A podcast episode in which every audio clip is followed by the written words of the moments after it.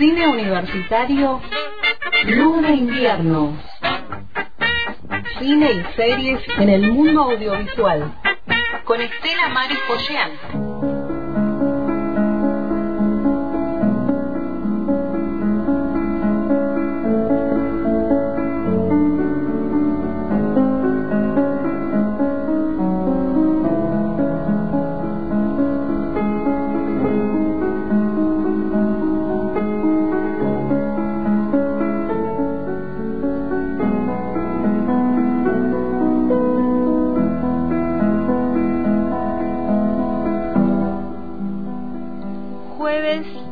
Último jueves de abril, Ay, ya entrando a, mayo. El título de una película, Último jueves de abril. Ah, Te lo tomo, ¿eh? sí, dale. ¿Qué podría ser? ¿Una, una película de suspenso? ¿Una película romántica? ¿Una comedia? Y romántica, con las hojas del otoño, Sí, sí. los colores del otoño. El último jueves de abril. ¿Y qué pasaría en esa película? En ese último jueves. ¿Y qué podría pasar, no? Me imagino una, un- una pareja caminando por las bardas, en el medio de estos colores de abril, de aquí, de las bardas de, que están cerca de Fisque. Esa podría ser una, una parte. Un picnic. Un picnic, dice. Un picnic, dice y Marcelo. Con dice- las hojas del otoño ahí, en el, ¿no? En el... Ay, me gusta el otoño. Sí, y me parece que es una imagen, do- esa imagen de transición, ¿no? Entre el verano que se va y, y el otro momento, ¿no? ¿Y la pareja es joven o es Joven. una pareja Joven y, le, y le vuelan los, los cabellos? los cabellos por el viento, ¿no? Por el viento, viento. patagónico. ¿Y están bien o están mal? Están felices. Están felices. Entonces ya es como el cierre de la película, Sí, puede porque ser. los finales generalmente son felices. en la. Generalmente. Sí, sí, así lo dice Scorsese en, en la película Hugo, ¿no? Que habla de Méliès y hace decirle al mago Méliès que solo los finales felices están en las películas. los desenlaces. Está bueno, está- eh, ah, se me ocurrió pensar en algo feliz. ¿Para qué pensar en algo feliz? Pero claro, no, no, sí, eh, pero claro, digo, para ponerle un poco de, mm, de tensión a la película, puede ser que hayan ido a la, al lugar por determinada razón y ahí se hace un giro en la historia. Por eso, depende de dónde estemos, si en la introducción, en el desarrollo en el desenlace. Y parece que estaba en el final. y yo siempre cuento los finales y todo el mundo se enoja conmigo. claro, es verdad. contar los finales de las películas. Mm. Vos sabés que tenemos una música para empezar, a ver si la conocés.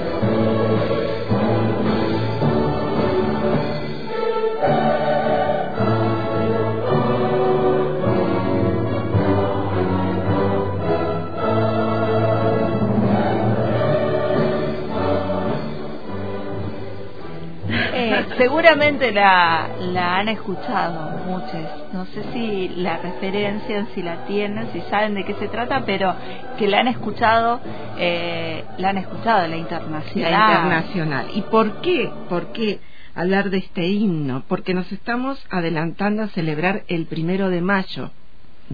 Entonces hemos seleccionado películas donde se canta o se interpreta la internacional. La letra fue compuesta en francés en 1871 por Potier como parte de su obra poética Cantos Revolucionarios. Estamos hablando eh, del siglo XIX, ¿no? Donde mm, esta, esta canción va a participar de los grandes encuentros vinculados al mundo del trabajo y al mundo de un cambio profundo eh, para transformar la realidad, ¿no? Como, como decía la escuela de Frankfurt, si uno piensa en las grandes revueltas, siempre hay que estar pensando que fue un intento doloroso por transformar la realidad para vivir en un mundo más equilibrado, más justo, ¿no? Y esto, fíjate que es la obra eh, Toscanini, el maestro, que, que se presentó eh, hace ya tiempo y fue muy documentada. Era la biografía de Peter Rosen presentando películas excepcionales de la familia Toscanini. Muchas eh, aparecían fotografías personales, una selección eh, amplia de grabaciones y sobre el final se tocó la internacional. Eh, tenemos también para escuchar otro tema, esta vez nos vamos a una película mexicana, Un Mundo Maravilloso, del 2006, mm. dirigida por Luis Enrique Estrada. En un futuro ficcional que ocurre en México, el protagonista, Juan Pérez, se ve envuelto en un episodio que desata una gran confusión, de la que sin querer termina tomando partido, junto a otros como él, que están en una situación de tensión, ¿no? Entonces marchan con esa bandera roja y reflexionan sobre la vida y sobre distintas situaciones. Es muy linda la película, un mundo maravilloso, entre comillas, un hombre ejemplar de el 2006. Tiene como en el final un se escucha cómo ellos van hablando y como la la música de, de este texto audiovisual atraviesa los conflictos, porque siempre la internacional está obviamente en temáticas que que hablan de la revolución, de las transformaciones. Pues es la casa de su amigo. Ahí está. Nomás una de ellas, compadre. Si creo que el cabrón tiene como ocho regadas por todo el mundo. Me voy a ver muy pendejo, pero ¿a poco una chamba en el gobierno da para vivir así? Pues nomás imagínese, si un gato como ese vive así, ¿cómo vivirá el pinche preciso? No, esos son dueños hasta de ranchos. Si está cabrón. Y filosóficamente hablando, compadre, nomás llegan al poder y bolas, igual de tranzas que los otros. Igual de tranzas y todos son iguales. Pinche chisme político de manos a la obra. bueno, los mexicanos siempre tienen eh, su cine recoge mucho, bueno, como casi todos, ¿no? Eh, situaciones, pero en forma eh, eh, tiene mucho humor, mucho humor. Entonces, eh, las, en general las películas, aún las más trágicas, siempre tienen ese ese lado, eh, esa contracara. Claro, ¿no? las salvan situaciones a través del humor. Del humor, sí, sí. Y ellos, ellos son, la verdad que eh, México tiene esa cualidad, ¿no?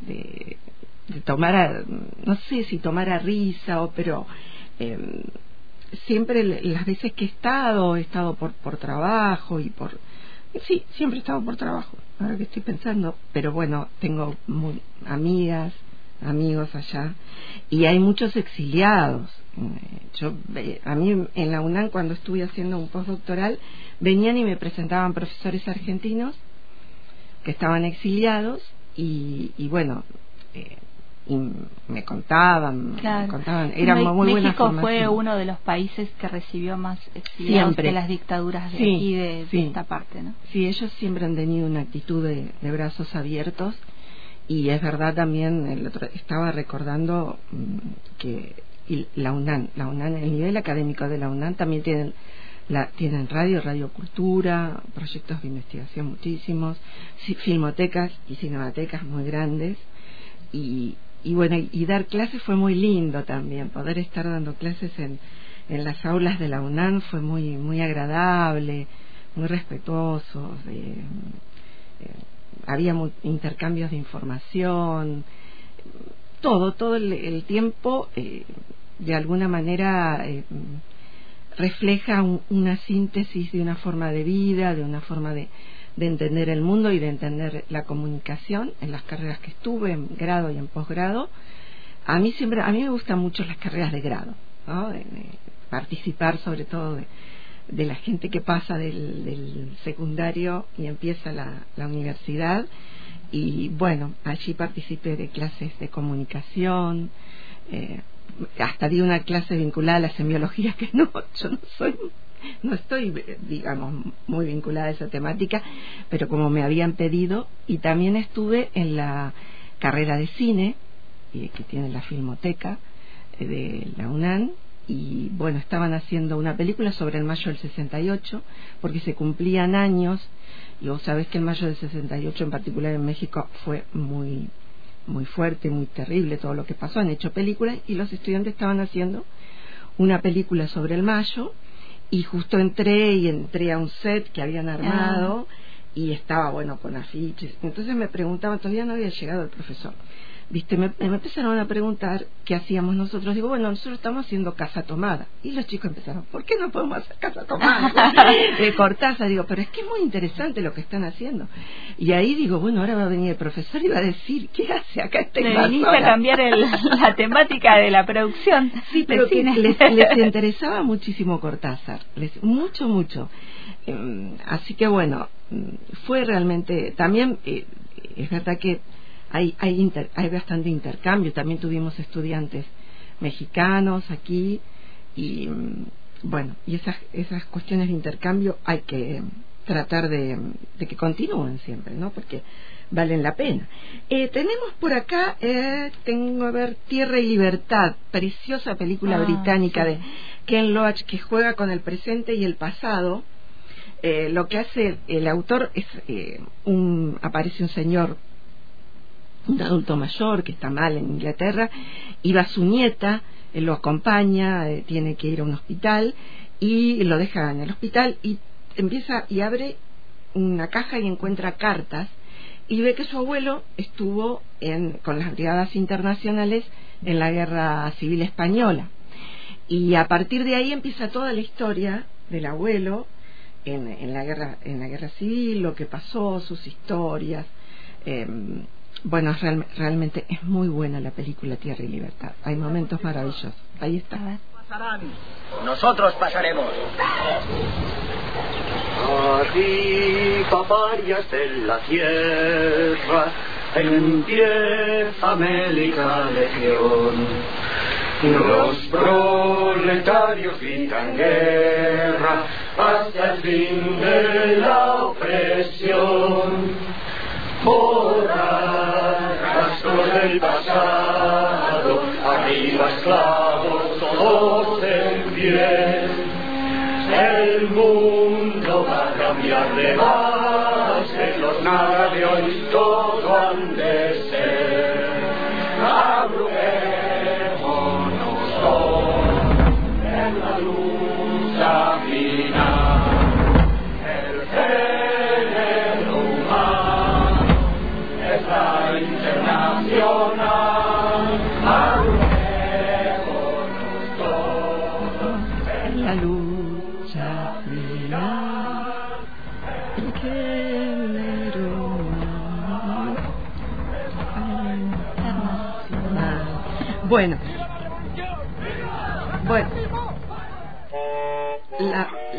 que es impresionante la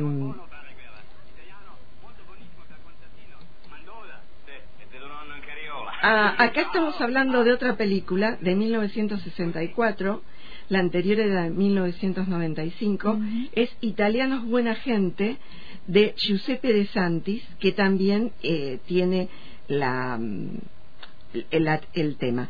Quisiera ver si podemos escuchar una, una entrevista que hace Cine Bolivia a eh, Alejandra Marano, que es directora ejecutiva de Construir Cine, que es un festival de cine donde se habla del cine y el trabajo. Hola, ¿cómo les va? No? Bueno, muchas gracias a ustedes por, por invitarnos y por ayudarnos a, a difundir la propuesta. Cuéntanos, Alejandra, ¿cuánto tiempo ya que hace que este festival, que este espacio de encuentro cinematográfico a través del arte de la cinematografía lleva de la, se lleva adelante y por otro lado cuál sería cierta evaluación que nos podrías dejar en relación con este certamen, con este específicamente, a diferencia de los demás, de aquellos que se desarrollan también en América Latina y en Argentina, por supuesto. Bueno, nosotros este año vamos a celebrar nuestra novena edición. Eh, si todo va bien, en un formato híbrido, o sea, vamos a volver a la presencialidad que habíamos abandonado durante el 2020 y el 2021 en la séptima y octava edición, que fueron íntegramente online. Y bueno, este año esperamos poder volver a, a, las funciones presenciales, a los algunos eventos, por lo menos no, en la misma magnitud que lo hacíamos como veníamos así, pero sí empezar a incorporar la presencialidad. Eh, bueno, la diferencia creo de construir cine, por lo menos la, no sé si la diferencia, pero sí la particularidad es que es un eh, Labor Film Festival, o sea, es un festival dedicado al mundo del trabajo y de los trabajadores. Creo que eso hace que no haya tantas este, propuestas eh, de las mismas características, por lo menos en Latinoamérica. En Cono Sur seguro. Eh, y también nosotros lo que incorporamos es un poco la, mm, nosotros contamos con el apoyo de la Organización Internacional del Trabajo, su oficina argentina, y también trabajamos muy en conjunto con Pampa 2030, que es la plataforma argentina para el monitoreo de la Agenda 2030, que es una organización multisectorial que abarca sindicatos y mm, organizaciones de la sociedad civil que articulan con el gobierno en pos de la difusión y de la implementación de políticas públicas que ayuden a la implementación de los 17 Objetivos de Desarrollo Sostenible de la Agenda 2030. Por lo cual el festival a lo largo de sus ediciones va teniendo diferentes focos, en algún momento fue trabajo infantil, trabajo forzoso, y ahora estos últimos años un poco impulsados por la pandemia estamos trabajando el tema de trabajo y desarrollo sostenible, porque nos parece que la temática sociolaboral solamente puede ser abordada dentro del marco teórico y práctico que brinda la Agenda 2030 y, y el festival lo que, lo que busca es difundir temáticas que promuevan un mundo con plena justicia social, económica y ambiental. A lo largo de todo este camino, de estos nueve años, nos fuimos dando cuenta que el cambio climático, hasta incluso el cambio climático estaba relacionado con la temática laboral, por eso empezamos como a abordar todo en, un, en un conjunto. Y creo que bueno, que también la particularidad del festival es que está organizado por un sindicato, en este caso el Sindicato de Obreros de la Construcción de la República Argentina, que eso también lo hace como una este bueno, como un proyecto bastante bastante único desde su concepción, ¿no? Claro. Alejandra, cuando hablamos de un festival que tiene muy marcado, que tiene muy claro cuál es el objetivo y cuáles son los públicos y al mismo tiempo, digamos, los ejes temáticos para abordar, hablamos quizás de obras que están pensadas, están realizadas, creadas con ese objetivo o eh, en, su defecto obras que están, digamos, trabajadas artísticamente y, se integran al festival por eh, ciertos temas, ciertos, ciertas características que afloran en el transcurso o en el proceso, digamos, de creación. Digo yo para entender esta diferencia entre un festival de forma general donde va todo y entra todo y se evalúa a un festival que ya tiene marcada de a priori la temática y el eje que quiere abordar. Exactamente, sí. Nosotros tratamos de hacer todas las actividades eh, teniendo en cuenta dos ejes. Uno es la, mm, la, perfección audiovisual, o digamos, la performance audiovisual y, cómo está contada la historia en, términos cinematográficos, y también la temática. O sea, eh, eh, nuestros seleccionadores, nuestro grupo de programación, eh, y, también el ODS Lab, que es el laboratorio audiovisual para proyectos que tienen que ver con los objetivos de desarrollo sostenible, también tienen en, nuestro laboratorio las dos capacitaciones, capacitación temática y capacitación audiovisual. Entonces, sí, lo que privilegiamos es eh, el abordaje de las temáticas sociales eh, y sobre todo el punto de vista de las obras, ¿no? Desde qué punto de vista están si retratan comunidades, eh, que, esas comunidades se sientan retratadas y por ahí que no sea la mirada europea de una temática eh, de Amazonia, digamos. Bueno, le ponemos como mucha, mucha mirada a la temática y a su abordaje, cómo están retratadas las comunidades que la película o el film o la obra este, quieren eh, mostrar. Y en ese sentido lo que tratamos es que, de tener la mayor amplitud posible de, narrativas, o sea, aceptamos em, largometrajes, cortometrajes, documentales, de ficción. Eh, de hecho, nuestras competencias oficiales tienen seis categorías. Así tal cual las dije, a las que se suman esas cuatro, y además largometrajes nacionales y cortometrajes nacionales. Bueno, viste qué interesante, ¿no? Se puede rastrear en la red, empieza el 9 de mayo hasta el 16. Se puede rastrear en la red, va a ser también híbrido, con lo cual uno se va a poder conectar. Lo vamos a subir también a la página para el que le interese. Eh, me pareció, es muy linda la entrevista, la vamos a dejar colgada porque explica bastante cómo, cómo es el, el festival, bueno, las categorías, cómo a lo largo del, del tiempo que empezaron con el, el, proyecto del festival fue creciendo y bueno, hay una serie de, de, de películas que pueden entrar en ciertas categorías y también hechas desde, desde aquí, no, no tener siempre la mirada en otros lugares. A ver, si estamos hablando de la internacional, no importa de dónde sea, ¿no? Pero, pero me parecía interesante traer acá algo de, de, de este festival que sale un poco de las entrañas del mundo del trabajo, ¿no? Y, y en general hay mucho cine em, vinculado al, al tema del trabajo y también a las transformaciones laborales. A lo largo del tiempo, uno puede ver eh, distintas películas. Ken Loach también hizo otra película que, bueno, justamente para la clase la, estuve buscando. Se llama algo así como Secretos de Familia. Tiene dentro del, del tema, habla de la familia y la transformación cuando se flexibilizan tanto los trabajos. Claro. Entonces, eh, eh, la familia está muy desestructurada. Habla de Inglaterra Em, pero podría instalarse en cualquier lugar. Es muy universal como toda la temática del autor británico, que tiene trabajos realmente eh, de un... Todo, toda hasta la textura de la película siempre son muy ligados al, al, tema social, a las relaciones entre las personas. Son películas, eh, muchas de ellas de época, y si no son de época, traslada a la época actual Mm, una mirada mm, que, que vos te sentís, eh, me acuerdo esta película, la vimos este año, fue no, el año pasado. Estaba, me, estaba en Capital y la fui a ver y bueno, ya sabía que en Loach, digo, bueno, acá agarrate porque son películas muy buenas, pero además es un texto y un contexto en el que es para salir y discutir la película, hablar qué nos está pasando, eh, no son solamente películas por el placer de ver, que está bien también, películas por el placer de ver, sino para ponerte a discutir. Bueno, por suerte habíamos salido con, con un grupo de amigos y pudimos salir y, conversar qué, qué nos pasaba con la película.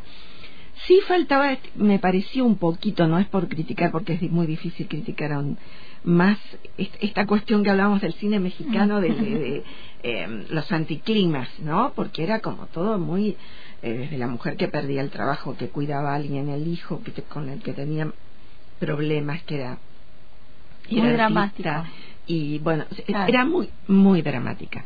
Pero claro, uno piensa si en realidad la situación que estaba eh, poniendo al, al sujeto, al, personaje principal de la película, que se había quedado sin trabajo, entonces lo que hace es comprarse un, un vehículo para hacer eh, traslados de, de muebles, de una casa. Bueno, la película lo que hace es que el sujeto ponga todo, absolutamente todo, y puede quedarse sin nada.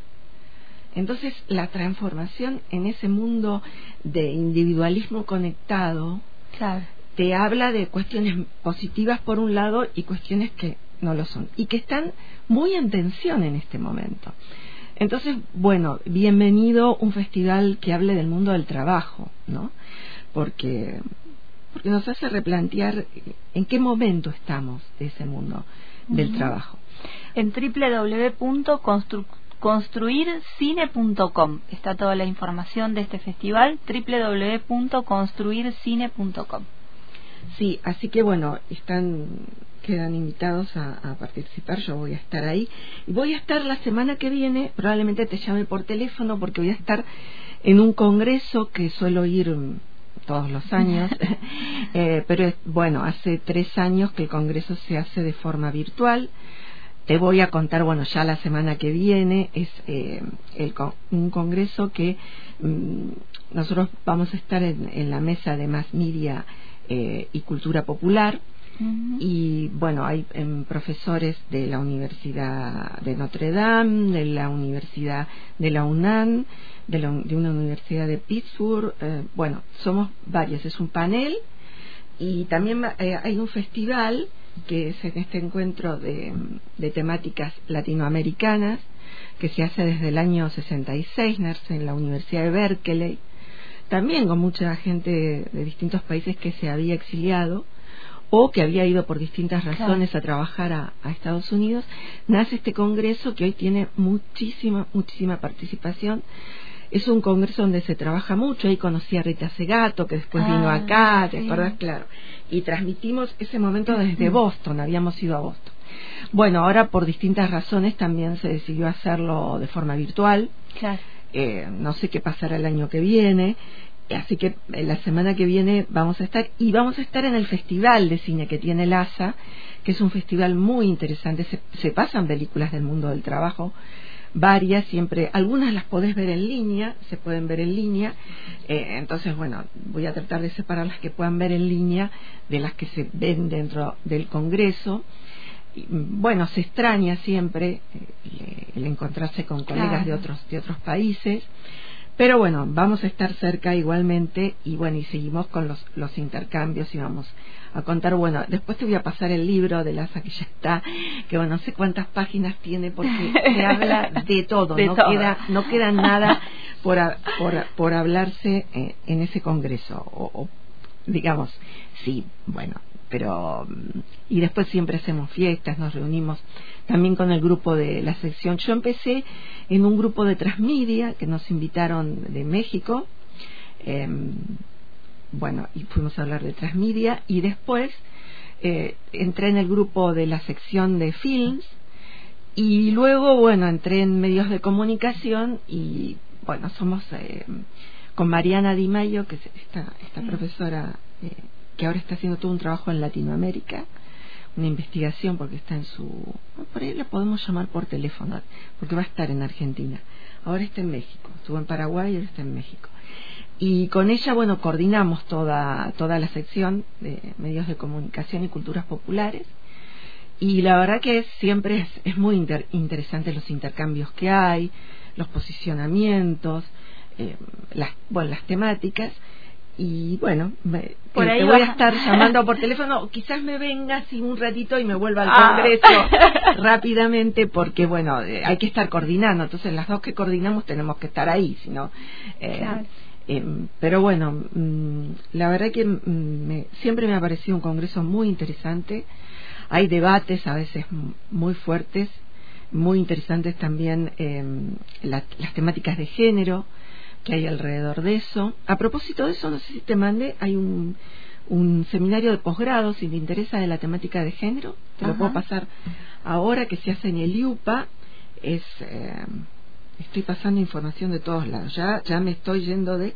A ver, eh, espérate, ¿dónde lo tengo? Así que vamos a estar, el, y después vamos a conocer todo lo que pasó en ese congreso que, que vas a estar participando la, la próxima, el próximo jueves. Sí, la verdad que es un congreso que me encanta, me gustaría mucho estar con mis colegas porque siempre Bueno, pero nutrís- vamos de a poco con las presencialidades, ¿viste? Todavía como que a nivel internacional así hay varios cuidados que, que se están teniendo y en esta época de invierno también me parece.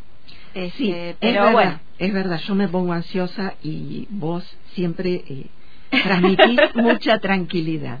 Eso es lo que tenés, Paola, que transmitís paz, tranquilidad y eso es bueno. y ahí me encontraste en algunas películas con esa. Ah, sí, te encontré en una serie, en una serie de que... eh, que lo vamos a hablar ma- La más vamos adelante a hablar de esa de- de serie. una deidad, eras una deidad. Te encontré un parecido con una deidad, una actriz muy reconocida coreana. eh, eh, te encontré, eh, pero de la que yo voy a hablar en este congreso es de Saidan y de Dar, de la serie Saidan, eh, que Dark.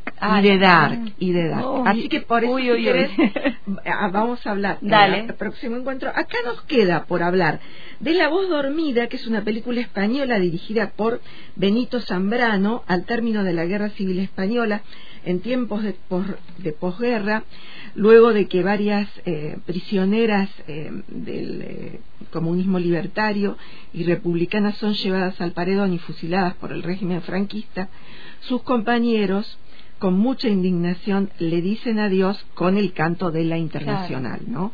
Esta película también es, es- es muy, son todas muy recomendables. Y tenemos para pasar la música de em, Red Rojos, que es una película sobre John Reed, imperdible para estudiantes de comunicación, aquel que escribió, el periodista que escribió en 1917 los días que conmovieron al mundo, ¿no? Así que vamos a escuchar. Esto para ustedes. Y con eso nos vamos. Con eso nos vamos.